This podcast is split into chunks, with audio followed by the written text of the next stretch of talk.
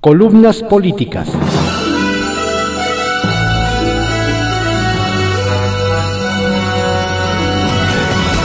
Continuamos con la audiosíntesis informativa de Adrián Ojeda Román, correspondiente a hoy, lunes 5 de abril de 2021. Demos lectura a algunas columnas políticas que se publican en periódicos de circulación nacional y portales informativos. Solo digo lo que veo por Fernando Moctezuma que se publica en el portal de cconoticias.info. Gane quien gane, perdemos los de siempre. Ya empezó la época favorita de los que disfrutamos del juego político, la jornada electoral. Si ya de por sí el verano nos trajo temperaturas cercanas a los 30 grados centígrados, nada más deje usted que ahora sí se empiecen a dar con todo entre aspirantes y verá cómo esto se pone más caliente que una cocina de restaurante. ¿Qué de nuevo vamos a ver en esta contienda? Realmente nada. Más allá del marco atípico que nos impuso la pandemia, que exigirá el doble de creatividad, desgraciadamente, dudo mucho que vaya a haber algo nuevo que resaltar. A pesar de que en la boleta aparecerán 12 recuadros, la realidad es que esta contienda se definirá entre dos fuerzas que ya conocemos. La opositora del PAN, PRD y PRI, en estricto orden alfabético, y la de Morena y aliados. No hay más y como siempre, la ciudadanía somos los más perjudicados. El padrón electoral está compuesto por 93.7 millones de mexicanos, de los cuales el 52% son mujeres y en este listado hay 5 millones de jóvenes que votarán por primera vez. De todo este grupo, 26.5 millones somos menores de 30 años. Serán 60 días de folletos, lonas y carteles que acabarán generando más basura y contaminación visual. De spots vacíos de propuestas, pero llenos de ataques de todos contra todos, buscando al enemigo perfecto y sin nada más que aportar porque al final de cuentas, esos son los partidos políticos. A todos les queda el mismo saco y por igual. Verán antes por sus intereses personales y si bien nos va, en segundo término, verán por nosotros. Eso sí, no podemos permitir que siga ninguna hegemonía. Como ya hemos hablado aquí, es imprescindible que exista un equilibrio para que no tenga más opción que negociar entre partidos y de esta forma más o menos ver el beneficio que de verdad llegue a toda la comunidad. Las instituciones están para vigilar, el gobierno para administrar y el pueblo para mandar.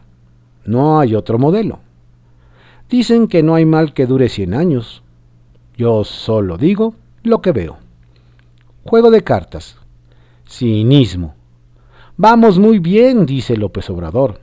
Total, los feminicidios solo aumentaron 8%. Pero eso es, según él, porque la figura de feminicidio se creó en su administración. ¿Quién mal informa al presidente? La figura del feminicidio está tipificado en México desde 2012. Vacunas de aire. Durante esta semana se hizo tendencia el hashtag vacunas al aire, luego de que se viralizara un video en el que se ve a una empleada pública aplicar el piquete a un adulto mayor en Zacatenco, sin inyectar el biológico. ¿Para qué? No lo sabemos, pues claramente esa jeringa ya no podría utilizarse en otra persona. Y de ser ese el caso, sería un hecho doblemente criminal. Ahora, la duda natural que surge es ¿cuántas veces y por qué se ha hecho esto? Solo una cosa, solo una cosa queda claro esos más de 6 millones de vacunados representan otra cifra maquillada, como la de los muertos, y alguien debe responder por ello. A ver cuánto tiempo pasa de aquí a que tengamos que hablar de Hugo L.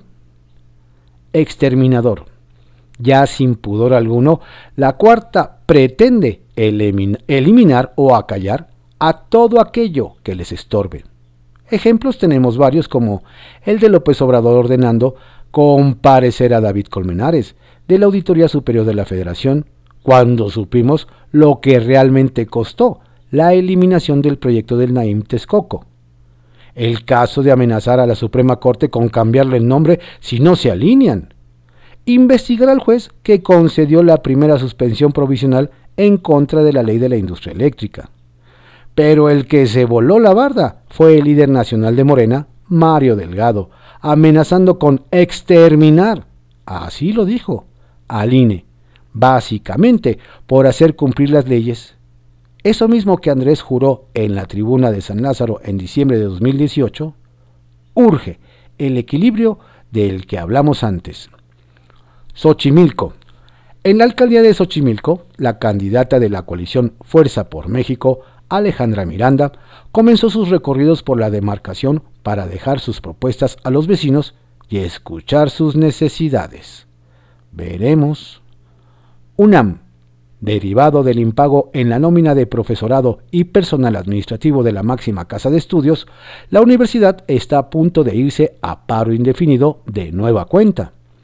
En el pliego petitorio, petitorio redactado por la comunidad estudiantil y del que éste escribe, ¿tiene copia? Exigen en 16 puntos el pago calendarizado de las nóminas caídas y mayor flexibilidad para las clases en línea. Abril. En temas más amables, comenzó abril y con esto se acerca el Día de la Niñez. La marca White Pony está lanzando constantemente nuevos artículos que podrían resultar atractivos para entretener a los más chicos de la casa. Postdata. ¿Usted ya sabe por quién va a votar o solo tiene claro por quién no? Política Zoom por Ricardo Rafael, que se publica en el periódico Milenio. El crimen de la jeringa vacía. Quisiera uno creer que se trató de una fake news, pero la autoridad confirmó el contenido del video que se hizo viral en redes. Ahí, una mujer vestida como enfermera simuló vacunar contra el COVID-19 a un adulto mayor dentro del plantel Zacatenco del Instituto Politécnico Nacional. Cuando los familiares se quejaron con la supervisora y compartieron la prueba del delito, la autoridad pidió disculpas, ordenó que se aplicara la vacuna y presuntamente corrió a la estafadora. Quisiera también uno creer que se trató de un evento aislado e irrepetible, pero cabe sospechar que no lo fue. Hay reportes de hechos similares ocurridos en México y otros países de América Latina. La evidencia llevaría a suponer la existencia de redes criminales que roban vacunas siguiendo el modus operandi descubierto en Zacatenco. Nunca en la historia de ningún país se había desplegado una campaña tan compleja como masiva de vacunación. Se trata de una operación logística que, por su naturaleza, ha sido posponer por los errores, sobre todo en su comienzo. Dada la pirámide poblacional mexicana, a partir de mayo se multiplicará la cifra de solicitantes de vacuna y, por tanto, los desafíos a la hora de administrarla.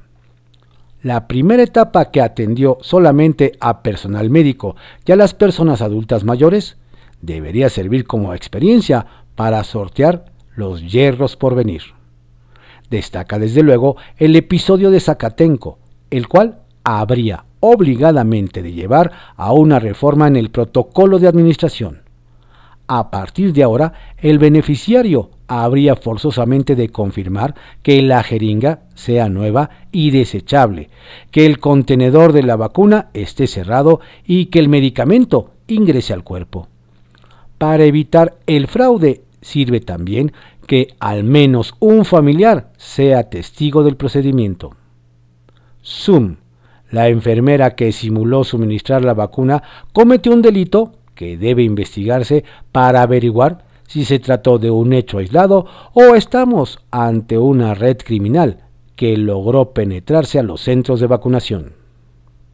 Plata o plomo, por Alejandro Job, que se publica en el periódico El Universal. El Club de los Optimistas.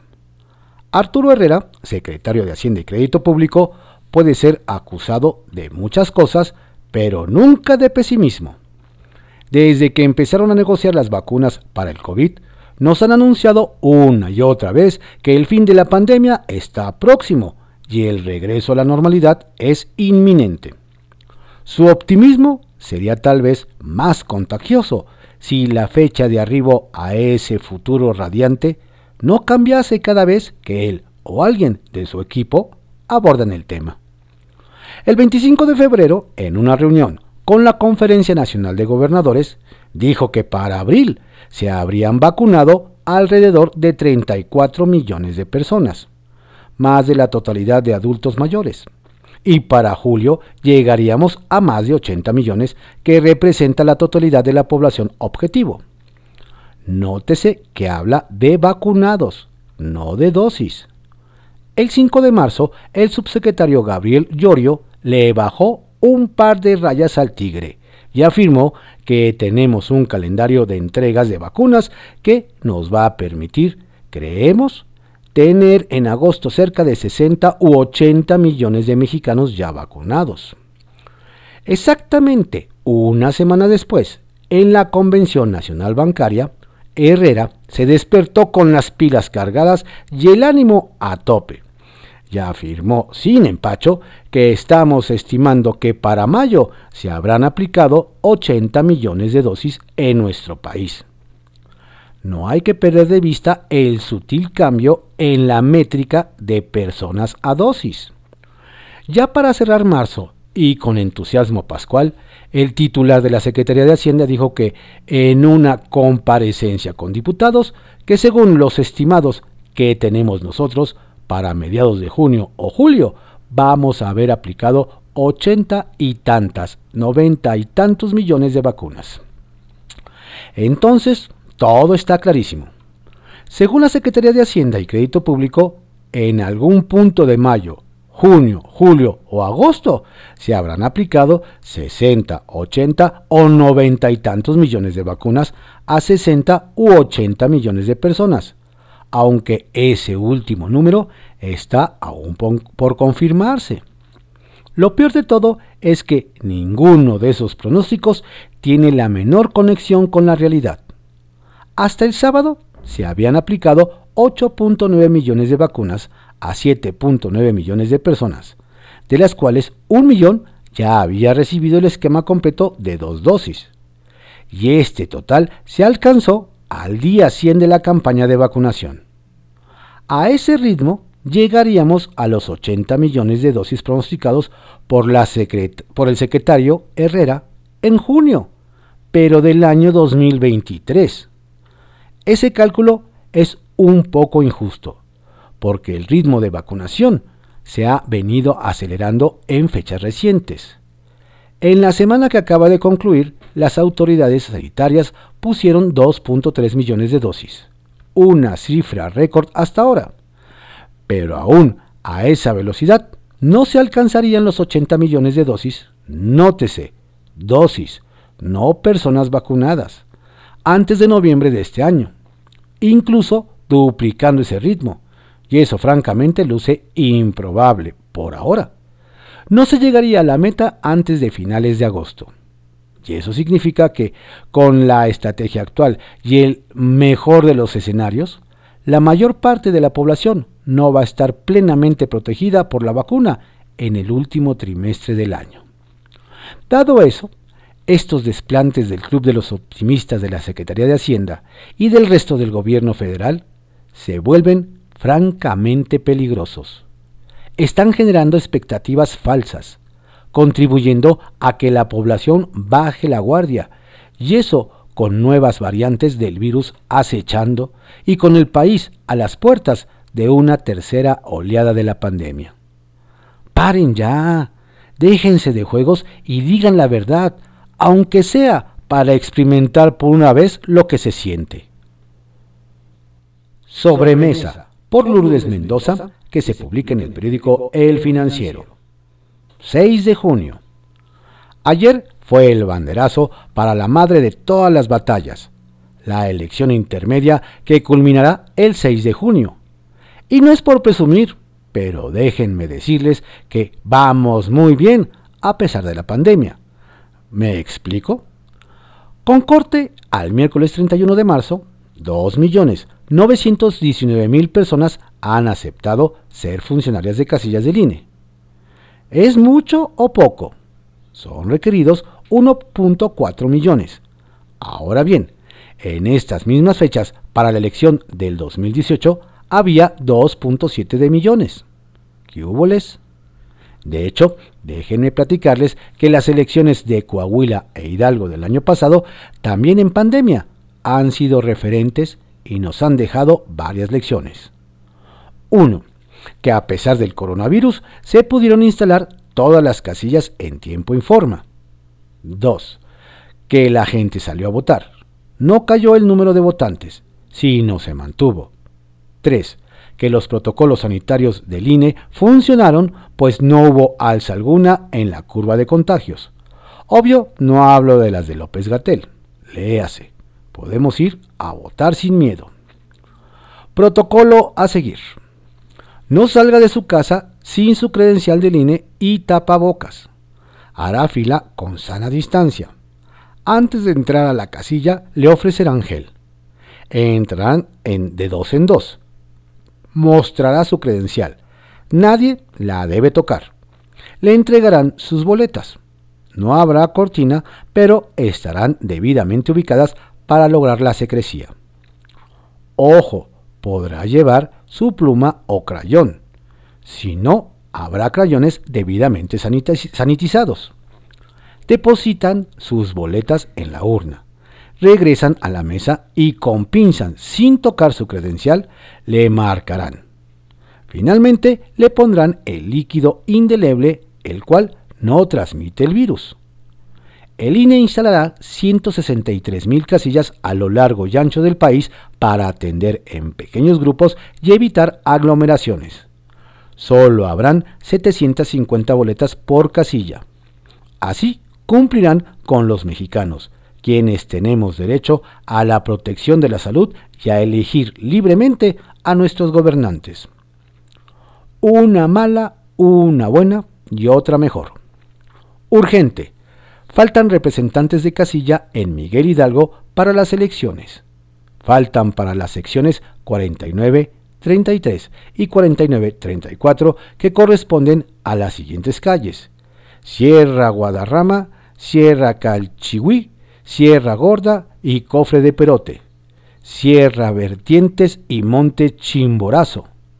Si alguien tiene su credencial de lector de esa sección, por favor, regístrese como representante. Es un día.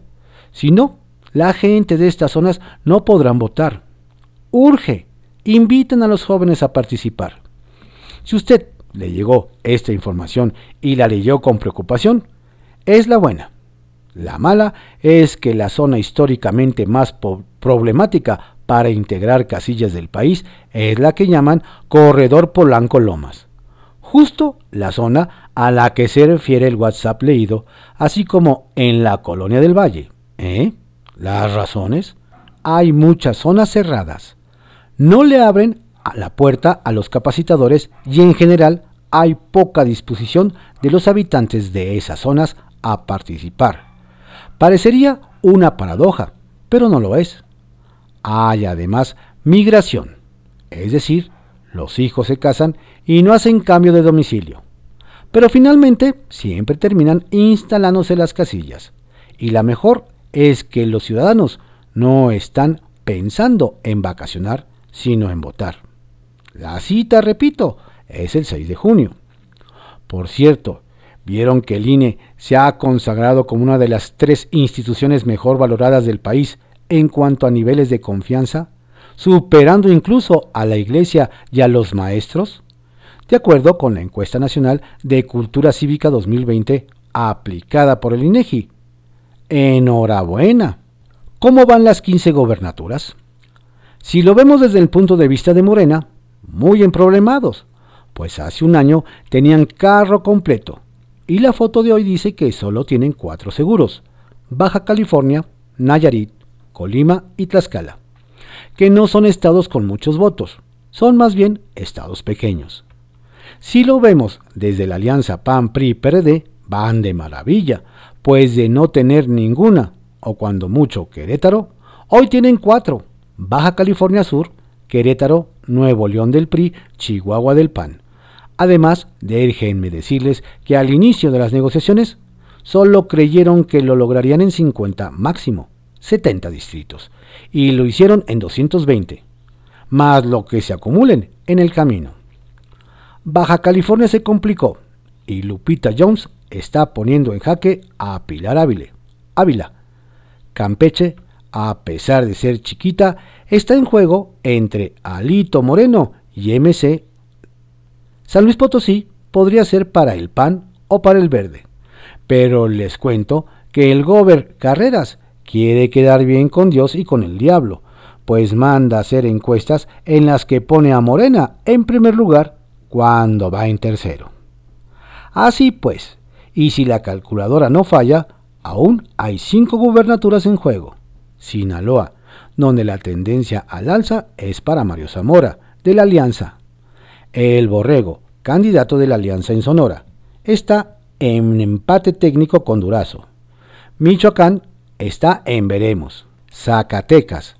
Aunque Claudia Anaya enfrenta una elección de Estado contra David Monreal y el propio Gober Alejandro Tello, que no solo nada de muertito, sino que le ayuda a los morenos, día a día recorta el camino. Y Guerrero, que era de Morena, hoy también está en veremos con Mario Moreno del PRI-PRD. Ah, y no es por amarrar navajas, pero la idea del voto útil ha revivido. ¿Y el Congreso, apa? Desde el 2018, Morena no logró la sobrerepresentación por los votos del pueblo bueno y sabio, sino por chapulineos y los cinco diputados que el Partido Verde le vendió a Morena, que es que a cambio de una ley para ayudar a los niños con cáncer. El chiste la tragedia se cuentan solos. Y ojo, siguen siendo aliados. Así pues, hoy también está en juego y la disyuntiva es, ¿quieres un país, un congreso de peso y contrapesos o de un solo hombre? Las mujeres. Fuimos mayoría en la elección de 2018 y también lo somos en la lista nominal de este año. No te acostumbres a la violencia contra mujeres, a la falta de medicamentos en niños y mujeres con cáncer, a que no haya estancias infantiles, dice la panista Adriana Dávila, 50 más 1. Ah, Ciudad de México, anda on fire. Les platico el miércoles. Alajero, por Marta Naya, que se publica en el Heraldo de México. En la recta final. La gran incógnita de esta elección es si Morena logrará obtener la mayoría absoluta en la Cámara de Diputados. Hoy, el partido en el poder tiene esa mayoría gracias a la sobrerepresentación, más allá de 8% permitido por la ley, que ha tolerado el Instituto Nacional Electoral INE en la renovación de las curules de San Lázaro en las últimas elecciones. En 2012, en el marco del triunfo del priista Enrique Peña Nieto, la coalición PRI-Partido Verde obtuvo 40% de los votos y 48.2% de los escaños, rebasando en 0.2% el límite constitucional. Una diferencia mínima, pero la hubo. En 2015, la elección intermedia del sexenio peñista, otra coalición del PRI verde recibió 40.3% de los votos y 50% de los diputados, 9.7% más. El rebase del límite legal fue entonces de 1.7%. En 2018, la coalición Juntos Haremos Historia, Morena, PT, PES, logró 45.9% de los sufragios, válidos pero no se le asignó 61.6% de la Cámara, una sobrerepresentación de 15.7%, superando en 7.7% casi el doble de lo permitido, el límite constitucional. El recoveco para saltarse la ley fue vía las coaliciones electorales. Algunos consideran que el tope aplica únicamente a los partidos en lo individual y no a las coaliciones. junto con la postulación de candidatos ajenos. Pero para estas elecciones del próximo 6 de junio, el INE ajustó criterios para evitar la sobrerepresentación en la Cámara de Diputados. La afiliación efectiva, de acuerdo a los padrones de afiliados registrados al 21 de marzo pasado. Tal resolución, dos semanas antes del inicio de las campañas, provocó la furia de los morenos. El tema se fue al Tribunal Electoral y al grito de todos contra el árbitro comenzó la catarata de descalificaciones contra el INE, mientras el presidente se alzaba desde Palacio Nacional como el gran vigilante de la contienda. Bajo ese marco político, con la pandemia del COVID encima y el presidente López Obrador convertido en vigilante de la elección, llegamos a la recta final del proceso electoral más grande de la historia de México, en el que, por vez primera, vemos unir sus fuerzas al PRI y al PAN, más el PRD, con 219 candidaturas comunes, para enfrentar al partido en el poder. Morena y sus aliados, PT y Partido Verde, en 183 de los 300 distritos. Si, a lo anterior le añadimos las confrontaciones que se han dado y seguirán dentro de los propios partidos por la designación de los pluris y el enojo de los que quedaron fuera del reparto, más los candidatos en problemas internos o de registro, nos esperan sin duda algunas sorpresas. Gemas, obsequio de Lorenzo Córdoba, consejero presidente del INE. No es la primera vez que se pretende descalificar al árbitro. Es una estrategia que ha asumido diversos emblemas, emblemas y motivos a lo largo de los últimos años. Estas fueron algunas columnas políticas que se publican en periódicos de circulación nacional y portales informativos, en la audiosíntesis informativa de Adrián Ojeda Román, correspondiente a hoy, lunes 5 de abril de 2021. Tenga usted un excelente día y una estupenda semana. Por favor, no baje la guardia. Cuídese mucho. Si tiene que salir a trabajar, hágalo con todas las medidas precautorias sanitarias. Por favor, cuídese. La pandemia sigue.